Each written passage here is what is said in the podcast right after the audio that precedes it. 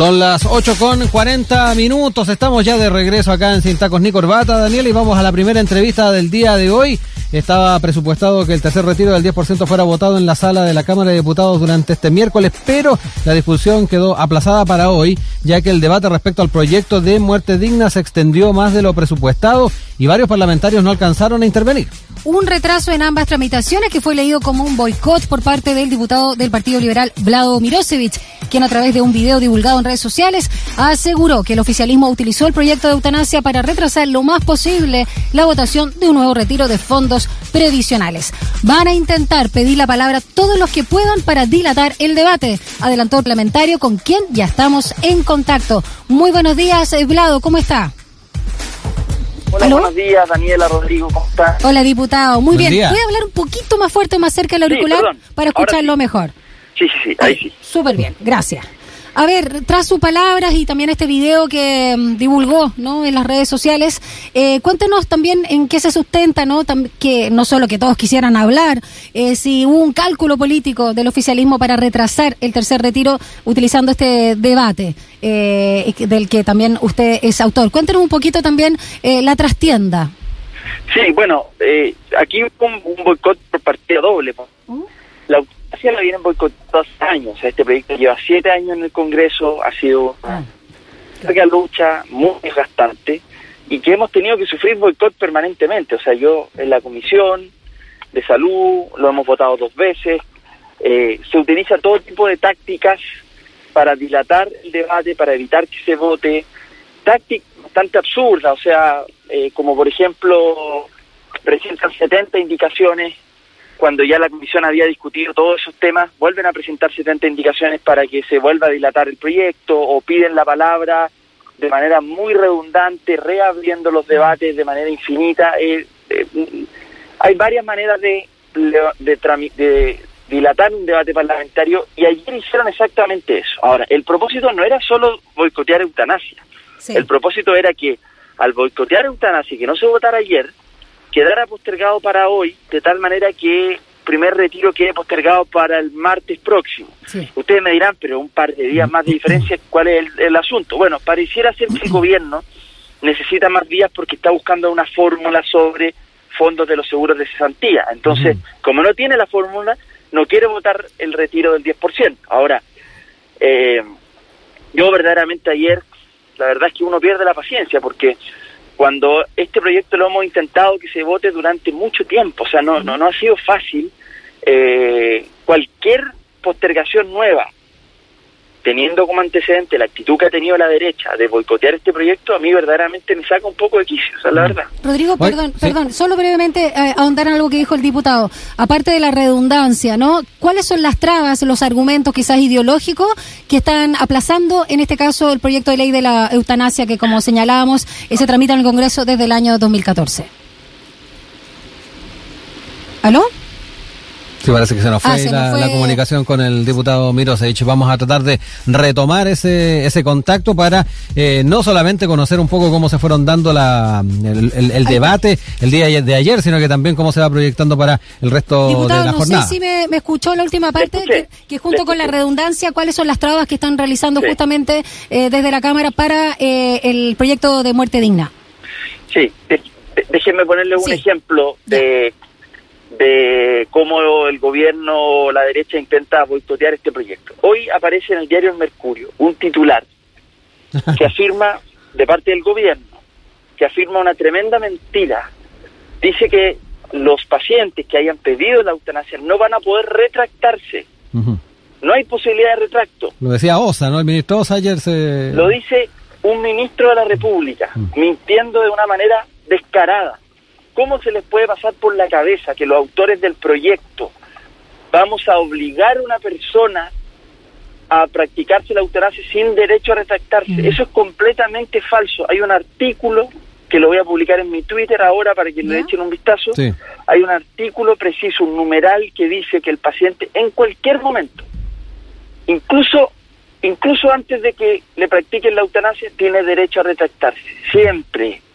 Entonces ya el gobierno, a través de la mentira, como no puede ganar a través de la razón, y tampoco puede imponer sus dogmas, Lo único que tiene que ha recurrido es a la mentira en un medio de comunicación para decir algo que va a generar, por supuesto, espanto en, la, en, la, Cámara y en la opinión pública. ¿Cómo es que nosotros estamos no permitiendo que la gente se retracte? Falso, ministro Osa, y este gobierno yo le pido, jueguen limpio, jueguen limpio. Se acabó el Chile donde ustedes imponían sus dogmas de una minoría conserva ultraconservadora, se acabó ese Chile. No pueden seguir a través de la mentira estirando una realidad que ya cambió. Oiga, diputado, eh, solamente dentro del oficialismo ha visto eh, ciertos argumentos eh, tal vez reiterativos o que no vayan en la línea de poder avanzar en este proyecto, porque también en la misma nota que usted alude del Mercurio se trae a colación la intervención del diputado Sabac de la democracia cristiana, donde él a su vez manifestaba su preocupación por la posibilidad de, que haya un turismo en torno a la eutanasia. y tomando en cuenta que el proyecto deja bastante claro de que se van a poder practicar esa eutanasia a personas que tengan una cierta cantidad de tiempo en, eh, en el país. Eh, ¿Qué pasa también con la DC? ¿Cómo ha visto también el comportamiento que han tenido algunos de los parlamentarios, que muchos de ellos también son bastante conservadores?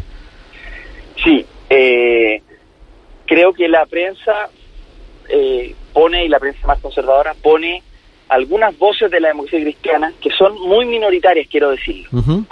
En este tema este tema la democracia cristiana mayoritariamente está a favor en la Cámara de Diputados. Y en el Senado es una situación muy parecida.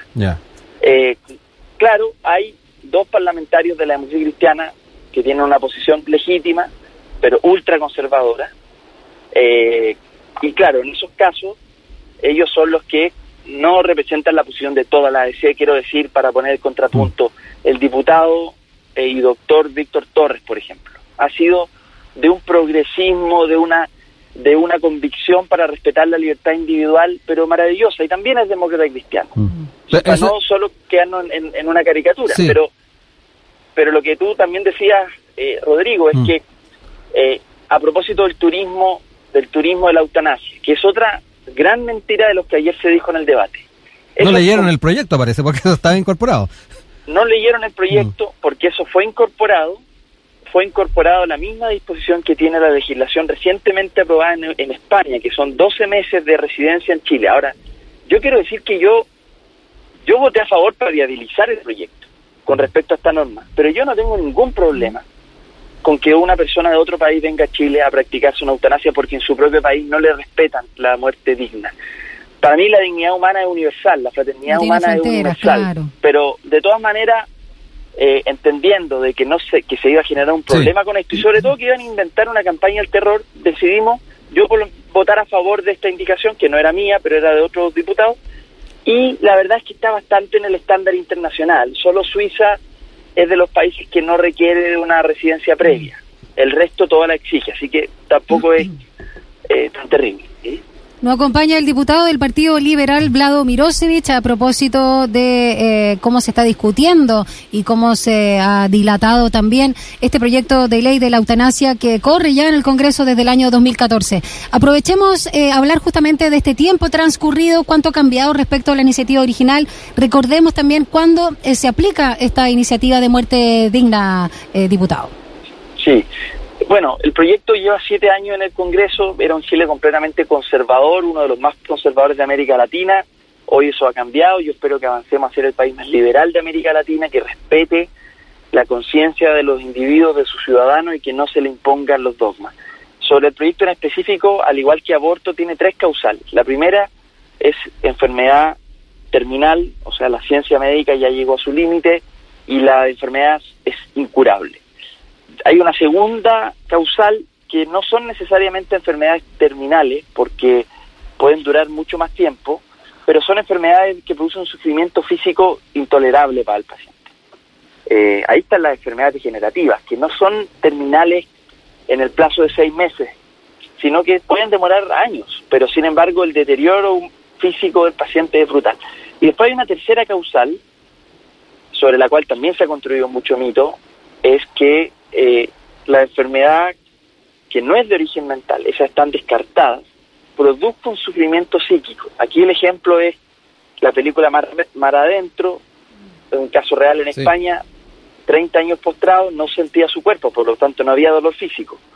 tampoco era una enfermedad terminal, estuvo 30 años postrado, era tetraplegia, pero la sensación de estar preso de su cuerpo durante 30 años en una cama... Es un sufrimiento. Es sufrimiento físico, es psicológico. Absolutamente. Esto para mayores de 18 años. ¿Qué pasa con los casos también bastante dramáticos que hemos visto también en la prensa de menores de edad al respecto, que solicitan la eutanasia? Sí, nosotros inicialmente habíamos logrado que se aprobara la incorporación de menores de 14, eh, en un tramo 14 a 16, 16 a 18, con un procedimiento especial. Se entiende que un menor no tiene autonomía plena para tomar una determinación como esta, pero sí tiene una autonomía progresiva que acompañado de un proceso, un procedimiento que resguarde, es legítimo. Lo habíamos probado así, que es el mismo estándar que en aborto en tres causales. Decidimos tomar esa, esa, ese estándar eh, muy parecido también a la identidad de género, ley de identidad de género. O sea, ya había un estándar en Chile sobre menores respecto a decisiones de este tipo. Pero, eh, lamentablemente, no logramos, en la primera votación en sala, que fue su, la idea de legislar, no logramos que se, que se aprobara un quórum que era elevado, producto que está el Poder Judicial de por medio. Bueno, para no explicar el tecnicismo, no logramos las mayorías para incorporar menores. Y entonces, bueno, eh, es lamentable. Solamente mayores de 18, espero que en el futuro, ojalá en el Senado, podamos incorporar menores. Oiga, diputado, eh, volviendo también al, al, tema de los votos, eh, están, está, hay agua en la piscina, como se dice, para sacar adelante el proyecto. Eh, mencionaba recién a estos diputados, estos dos diputados de la democracia cristiana, eh, que son más críticos del proyecto, pero si lo vemos en la global pueden ser merma eh, de esos votos que uno consideraría dentro de la oposición que, que, en otro tipo de proyectos de ley son seguros. ¿Cómo ve las posibilidades de sacar adelante el proyecto con los votos que hay? Sí, eh, la verdad es que el proyecto requiere, con excepción de esta norma que acabo de explicar del Poder sí. Judicial, que requería un quórum alto, todo el resto de las normas requiere un quórum simple, Ajá. mayoría simple, lo cual es una tremenda noticia, porque los votos conservadores de la ADC, que son pocos, pero hay, no se requieren. Eh, por lo tanto, con los votos de la oposición, ya. este proyecto puede aprobarse eh, puede aprobarse. Sí. Y hay un par de votos más de algunos eh, en, en, la derecha que, que han renunciado a la tradición histórica de su sector y que están dispuestos a no imponer sus dogmas al resto de la sociedad. Sí. Hay un par de votos de esos también y por lo tanto no yo yo me atrevería a decir de que el proyecto hoy día va a lograr su, su mayoría. Oiga, diputado, eh, junto con ello, eh, también es interesante el, el mencionar el, eh, la, la, posición eh, que también se ha tomado desde el Ejecutivo, la, la, posibilidad que efectivamente puede haber algún tipo de, de, de ida al Tribunal Constitucional de, de, parte de este proyecto de ley. Sí, creo que tenemos que contar con el escenario en donde ya.